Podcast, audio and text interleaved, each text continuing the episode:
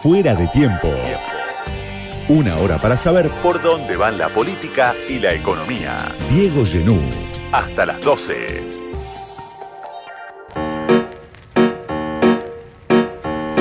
Para tratar de entender lo que dejaron estas elecciones del domingo pasado, las primarias abiertas, obligatorias y simultáneas, está esta noche en Fuera de Tiempo Celia Kleiman, socióloga, encuestadora, directora de Poldata, especialista en conurbano y con una mirada bastante particular. A mí me interesa mucho siempre escuchar a Celia porque se diferencia por lo general de las voces más escuchadas en los grandes medios, de los encuestadores que suelen ser muy consultados en los grandes medios. Hola Celia, ¿cómo estás? Buenas noches, gracias por venir. Hola, ¿qué tal Diego? Al contrario, gracias por invitarme. Bueno, primero planteaste durante toda la campaña que Massa y Larreta iban a estar en problemas, que sus campañas no eran buenas, que había incluso deslizaba, me pareció a mí en algunos de tus tweets, intereses en juegos en juego que presentaban a, a Massa y a Larreta como como competitivos cuando no lo eran y bueno, obviamente salieron peor de lo esperado. La pregunta es por qué, ¿no? Si es por una mala campaña, arranco por Massa y por Larreta, porque eran malos candidatos o porque era el contexto ya previo, digamos, casi que no podían hacer nada y no había campaña que pudiera ofrecerles una chance a dos candidatos como Larreta y Massa en este contexto. La verdad que es una mezcla de todo, porque en realidad, si tomamos eh, en cuenta Massa, su campaña prácticamente fue su desempeño como ministro de Economía. Así que si tomamos eso como campaña, fue una campaña en contra. Eh, ante la gente, su figura concretizaba la, eh, ser el responsable de no llegar ni a la primera semana del mes, en una gran mayoría del electorado. En el caso de Rodríguez Larreta, tenía enfrente a Patricia Bullrich, con un discurso que respondía más a la demanda social de seguridad, de orden, porque, como vos decías, estudio mucho el conurbano y la verdad que desde hace tiempo el tema de la inseguridad iguala como preocupación a lo económico. Entonces, esto dejaba en desventaja a la reta con ese discurso moderado, de, armonía, de consenso, pero que no ponía el acento justamente en, en esta demanda, en este requerimiento. Sí. Ahora, ¿por qué Bullrich no pudo capitalizar ese gran descontento que finalmente eh, logró captar Milei, ¿no? Porque toda la campaña o gran parte de la campaña, incluso cuando uno hablaba con la dirigencia del PRO, daba la sensación de que te decían, bueno, hay una ola, ¿no? Que la ola llevaba a Bullrich, que la ola llevaba a posturas de mayor confrontación con el peronismo, con el peronismo de gobierno, y que eso le iba a impedir a la reta, eh, bueno, ser competitivo, cosa que efectivamente ocurrió eh, para sorpresa de muchos. Ahora, ¿por qué Bullrich se quedó en 17 puntos, no? ¿Y por qué Milley la terminó superando por tanto? Sí, yo creo que por un lado este, mm, entorpeció bastante esa disputa o enfrentamiento entre ambos precandidatos de Juntos por el Cambio, entre Bullrich y Rodríguez Larreta. Pero por otro lado, si empezamos a analizar el fenómeno Milley, es como que su discurso eh, cuaja más con este mm, yo te podría decir había como un nicho de mercado uno diría si este, estuviera hablando de producto había como un nicho de mercado de búsqueda de lo nuevo. Había y esto salían todas las encuestas mucha crítica a la clase política. La gente lo que expresaba era que ya el, el, el, esta cosa, esta pérdida del bienestar económico, de las condiciones de vida, pasaron a formar parte del ADN argentino y que ninguno de los dos proyectos de ambas fuerzas en ese momento, las fuerzas políticas principales, ni el peronismo barra kirchnerismo, ni Juntos por el Cambio, había logrado este esta posibilidad de vivir un poco mejor. Entonces ponían la responsabilidad en esta dirigencia, ninguno de los dos partidos logró esto y no hay una alternativa. Bueno, ahí apareció la alternativa y la alternativa justamente decía muchas de las cosas que uno escuchaba en los focus groups. Estamos hartos de que los políticos se enriquezcan, que no suban a un colectivo. Nosotros somos los que ponemos el lomo y ellos son los que cobran. Entonces, muchísimas de las cosas que uno escuchaba en los estudios cualitativos, de los cuales soy acérrima defensora, este, son las que empezó a decir mi ley. Y uno, y en esto me incluyo y hago una autocrítica, creo que no, no supo interpretar esta respuesta que él estaba dando a este vacío y a esta necesidad de la gente.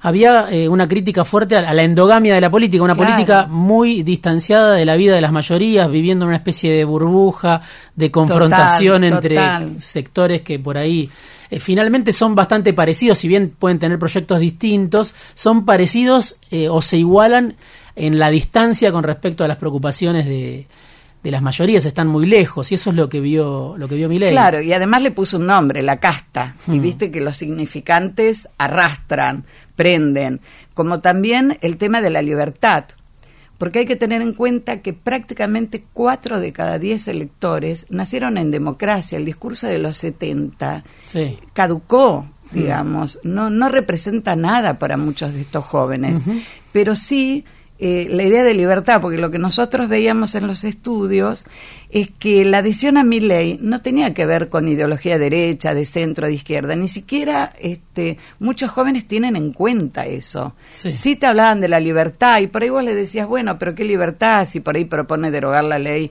este, del aborto y le restaban importancia, como que lo importante era esta rebeldía, esta cosa disruptiva, ¿no? Y este enfrentamiento con la casta, ni más ni menos.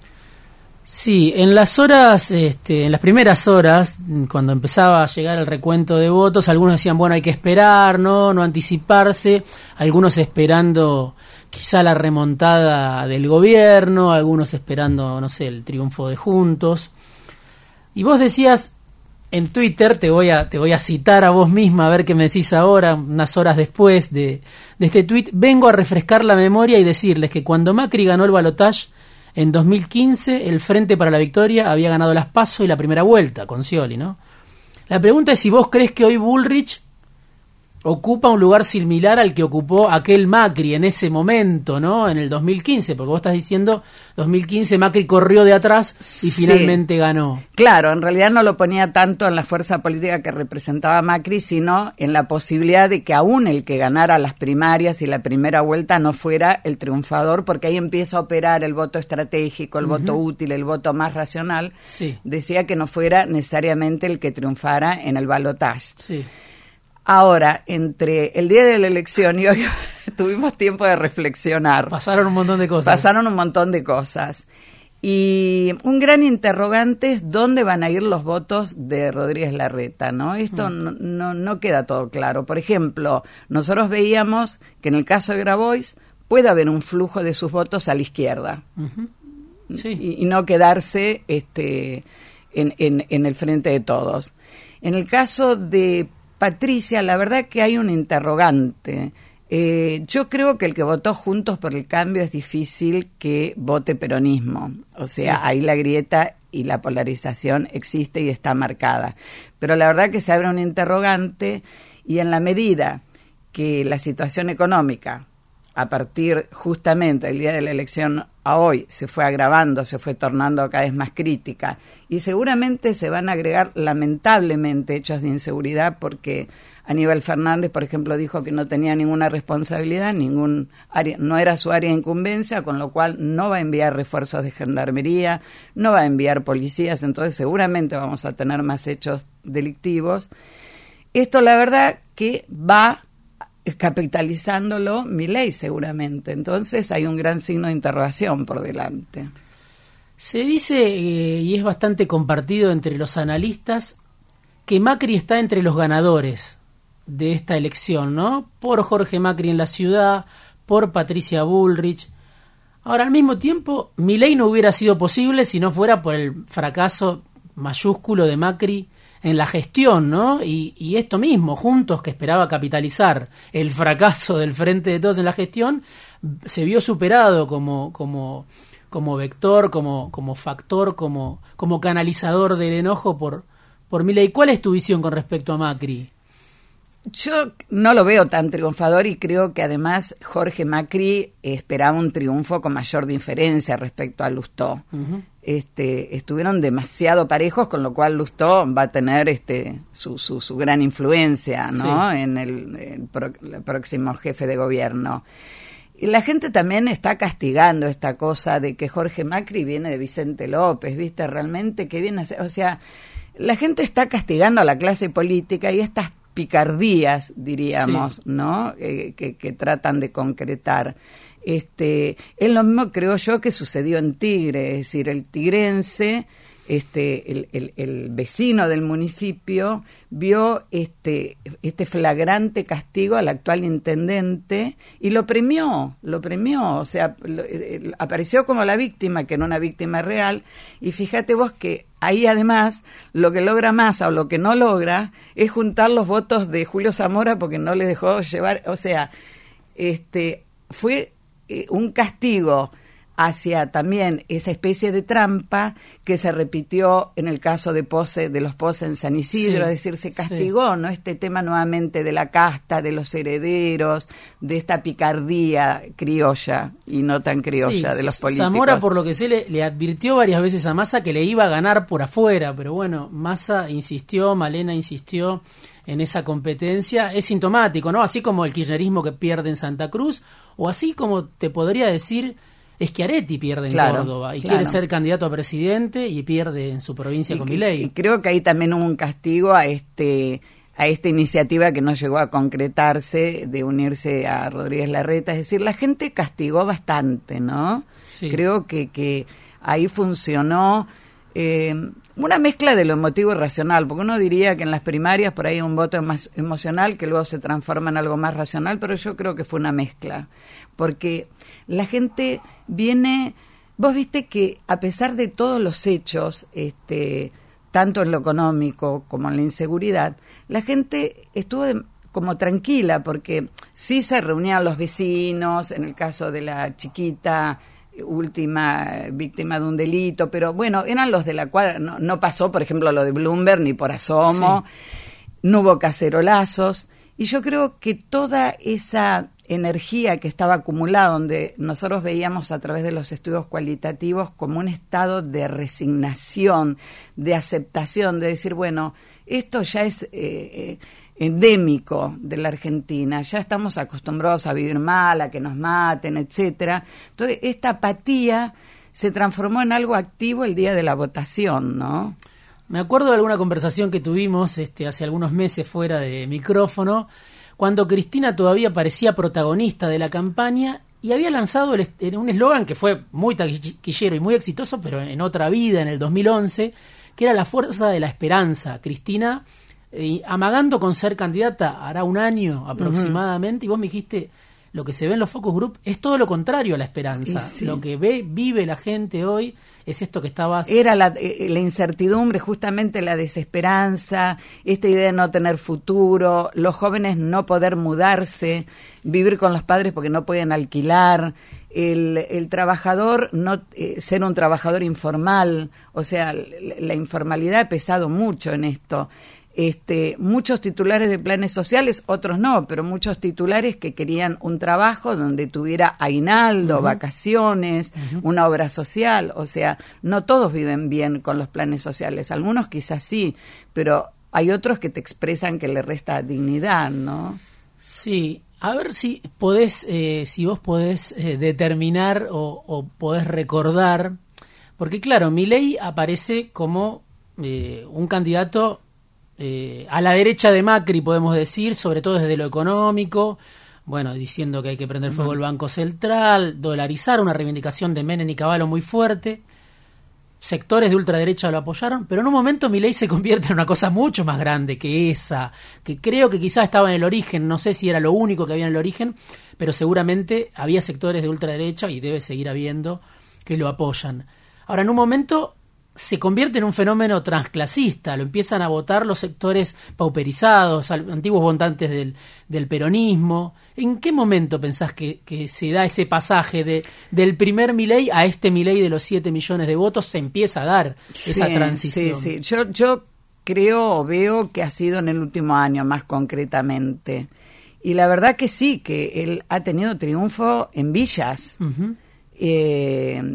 nosotros veíamos en el nivel socioeconómico bajo y medio bajo, estaba fuerte. La verdad que hemos tenido números que por ahí no lo ponían en el primer lugar. Yo he tenido números donde estaba en el segundo lugar y uno, la verdad, que quizá no terminaba de entender este fenómeno, ¿no? La realidad lo impuso y lo impuso en el primero. Yo creo que también los últimos días con estos hechos este, hicieron mella. Nunca lo sabremos con los hechos de las muertes, este, eh, Morena, el caso Morena, etcétera. Nunca lo sabremos porque es, es difícil luego evaluar qué es lo que decidió el voto. Ahora, también hay que ver qué pasa. Siempre entre las primarias eh, y la primera vuelta ha habido entre un 5 y 10% más de asistencia. Acá están hablando de números mucho mayores, no es que va a ir a votar todo el que no fue a votar. 11 millones de personas no fueron a votar. No, no, bueno, no. Habría que, eh, o sea... Tres millones dicen que eh, son los que no votaron en esta oportunidad y en otras oportunidades. Por ejemplo, claro, pero no son 11 millones. También esto quería hacer notar porque la verdad que están tratando de ver si pueden, si van a obtener algún incremento y no, no son 11 millones. Es, es lógico, en cualquier elección vota el 70, el 72, el 76%, acá ha sido bajo, el 60 y pico, puede ser que vote un 5% más. Este, bueno, esto volviendo al tema de dónde podían este, capitalizar más votos en las fuerzas políticas, ¿no? Sí, hablemos de los perdedores un poquito más porque el peronismo hizo la peor elección desde el regreso a la democracia o de, su historia, me imagino, ¿no? Por 27 puntos, Massa más Grabois, ¿no? Eh, al mismo tiempo, Juntos perdió millones de votos eh, y eso en parte fue a nutrir el caudal de, de Miley, ¿en qué se parecen para vos estas derrotas y, en qué se diferencian? ¿no? Porque hay como eh, algunos que se tratan de consolarse diciendo, bueno, perdimos, pero también perdieron los otros. Eh, es peor la derrota del peronismo, es peor la derrota de Juntos que estando en la oposición no pudo capitalizar ese descontento. yo creo que es peor este, la derrota de, del peronismo de Unión por la Patria por la situación económica. Es como que el candidato es el mismo que está generando esto. No se puede diferenciar al ministro de Economía del candidato. Entonces lleva todas las de perder y de hecho eh, cumple con la hipótesis de, del techo del núcleo duro. Ha cumplido con y un poquito menos, yo creo que es verdad que si Cristina hubiera acompañado más tiempo en la campaña, quizá hubiera tenido más votos, tampoco lo sabremos. Pero yo no lo veo como un piso, lo veo como un techo, francamente, salvo que al un porcentaje de ese 5 que por ahí se agrega a la votación, o por ahí no, este, vaya a, a Unión por la Patria. Este... Estamos viviendo, obviamente, mientras hacemos esta entrevista y charlamos, un momento de absoluta inestabilidad, la devaluación que decidió Massa al día siguiente de las elecciones, el dólar a 125. Por eso, y, o sea, el ministro, de claro, el ministro de Economía el candidato en una sola persona, es muy mm. difícil remontar eso, porque esta angustia de la gente, de, de, de realmente, o sea, cada punto de inflación genera más pobres. Entonces, este, y, ahí está, ¿no? Un poco la explicación de por qué mi ley penetra en, en, los sectores más bajos. Se ha hablado del voto bronca. Yo creo que no, no, no, no es bronca, ni siquiera es enojo. Es esto, es, es hartazgo, hartazgo de la clase política, de que no le solucionen sus problemas, ni Macri, ni Cristina, este, ni siquiera sabemos si piensan que a esta altura que lo va a solucionar Patricia Bullrich, porque bueno, ella se quedó con una parte de esos votos de Juntos por el Cambio, no, obviamente no tuvo el total, por eso decíamos que no, no sabíamos qué flujo puede llegar a haber. Entonces, la verdad que este esto que vos decís, ¿no? Estamos en una etapa de turbulencia total. Eh, por eso refuerzo este signo de interrogación con respecto a octubre y, al balotaje que seguramente va a haber. Hay un tema que a mí me interesa mucho que sería para un programa entero, que es justamente la idea de, de la antipolítica, y hay sectores con los cuales uno puede tener cierta coincidencia o no, que dicen, no, siempre hay que defender la política, ¿no? Pero claro, la gente está enojada con la política, o gran parte de la sociedad está enojada con la política, porque la política no le da respuestas a, las necesidades que tiene en su vida cotidiana y estamos en medio de un deterioro crónico que lleva ya muchos años, ¿no? Podemos decir, desde la devaluación de Kisilov en el 2014 para acá, eh, fueron más, muchos más, los años malos que los años buenos. Y a vos que conocés tanta, tanta dirigencia, tanto funcionario, intendente, digo, ¿qué responsabilidad le asignás a la propia política, ¿no? De ese enojo eh, que hay. ¿Lo ve la dirigencia política? ¿Vive en otro mundo? ¿Perdió el miedo al escarmiento? ¿Qué pasa? Yo creo que los, no todos, ¿no? Pero el intendente sí está más conectado con el territorio, con lo que le pasa a la gente. Y de hecho, de hecho, y sobre todo dentro de Unión por la Patria, hay siempre hay una diferencia a favor del intendente entre el voto intendente a gobernador y a presidente que se repitió en esta elección. Y esto lo explica eh, justamente el involucramiento, no en todos los casos, repito, pero este el intendente es el que está y el que camina con el vecino. Y la gente tiene muy en claro por ejemplo, en, el tema inseguridad, que no es responsabilidad del intendente, porque el intendente puede llegar hasta la policía local, pero la policía local, la policía municipal, ni siquiera va armada. Son muchachos que tienen un entrenamiento de dos meses, que salen en un patrullero, patrullan, ven un hecho delictivo, tienen que reportarlo porque no pueden intervenir. Y esto el vecino lo ve lo mismo el tema de la droga. Entonces, eh, no, no terminan responsabilizando al intendente porque sabe que le excede esa responsabilidad, que es más macro. La última, Axel Kisilov, ¿no? Mm. Eh, provincia de Buenos Aires, perdió muchos votos, sin duda, con respecto a 2019, con respecto, incluso creo que con respecto a 2021, pero claro, uno lo compara con Massa y eh, parece como que Kisilov hizo una gran elección porque sacó 36, 37 puntos y Massa sacó 21 más Grabois 27, ¿no? 10 puntos más. Sí, en, provincia sacó más Massa, ¿no? O sea, ahí, ah. ahí acorta ah, la diferencia con Kisilov. Es cercana la diferencia. Es cercana, igual Kisilov tiene más votos que Massa en muchos municipios donde triunfó el peronismo y a su vez el intendente tiene más que Kisilov. Sí. Este, la verdad que a nivel de imagen, Kisilov es visto como un gobernador ausente. Yo te diría que demasiado sacó para lo que uno podría esperar, porque es visto como alguien que no ha ejecutado prácticamente nada. O sea... ¿Cómo se explica? Y se explica por el núcleo duro, se explica por, por, esta cosa. La tercera sección electoral es un bastión inexpugnable, ahí está la fuerza. Ahí está claro, ahí está el núcleo duro donde no entran las balas de, de la puntos de diferencia en tercera sección electoral. Claro, claro. Ahí está lo que en ciencia política uno denominaría el razonamiento motivado, que es este filtro este, que en la cabeza de la gente hace que solo entre lo que concuerda con sus convicciones y descarte lo que la puede hacer temblar. Absolutamente. Bueno, y esto es el núcleo duro, el fanático desde otro punto de vista, el que va a adherir pase lo que pase. Perdió en el resto de la provincia, ¿no? Claro. Pero ahí hizo la gran, sí, sí, la gran diferencia. Pero es más por, por, por verticalismo, te diría, por obediencia, quizá también por esta obediencia a la directiva de Cristina, votemos Unión por la Patria, etcétera, es, es, es es el núcleo duro realmente. ¿Cómo, cómo, te imaginas ahí el desenlace? Porque hay algunos que dicen Macri se tiene que poner de acuerdo, Bullrich se tiene que poner de acuerdo con Milei, tiene que ir una sola, un solo candidato contra Kisilov. ¿Qué, te imaginas? Es, un escenario novedoso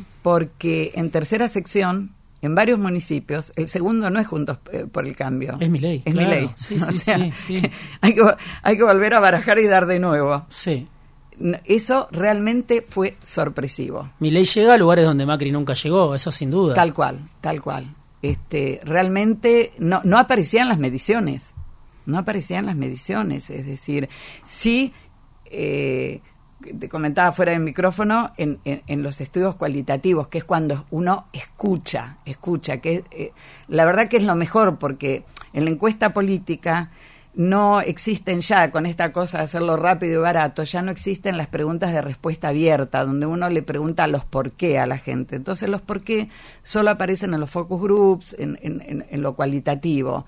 Y la verdad que ahí está la explicación de muchas de las cosas que han sucedido, que uno no las veía en los números duros. Celia, gracias por venir No, esta noche contrario. a charlar afuera de tiempo. Celia Kleiman, socióloga, encuestadora, directora de Poldata, especialista en el conurbano y como dije al comienzo, con una mirada que es bastante distinta a la que suelen tener los encuestadores más consultados en los grandes medios. Vino esta noche afuera de tiempo. Fuera de tiempo. Una hora para entender la política en este mundo inestable. Diego Genú.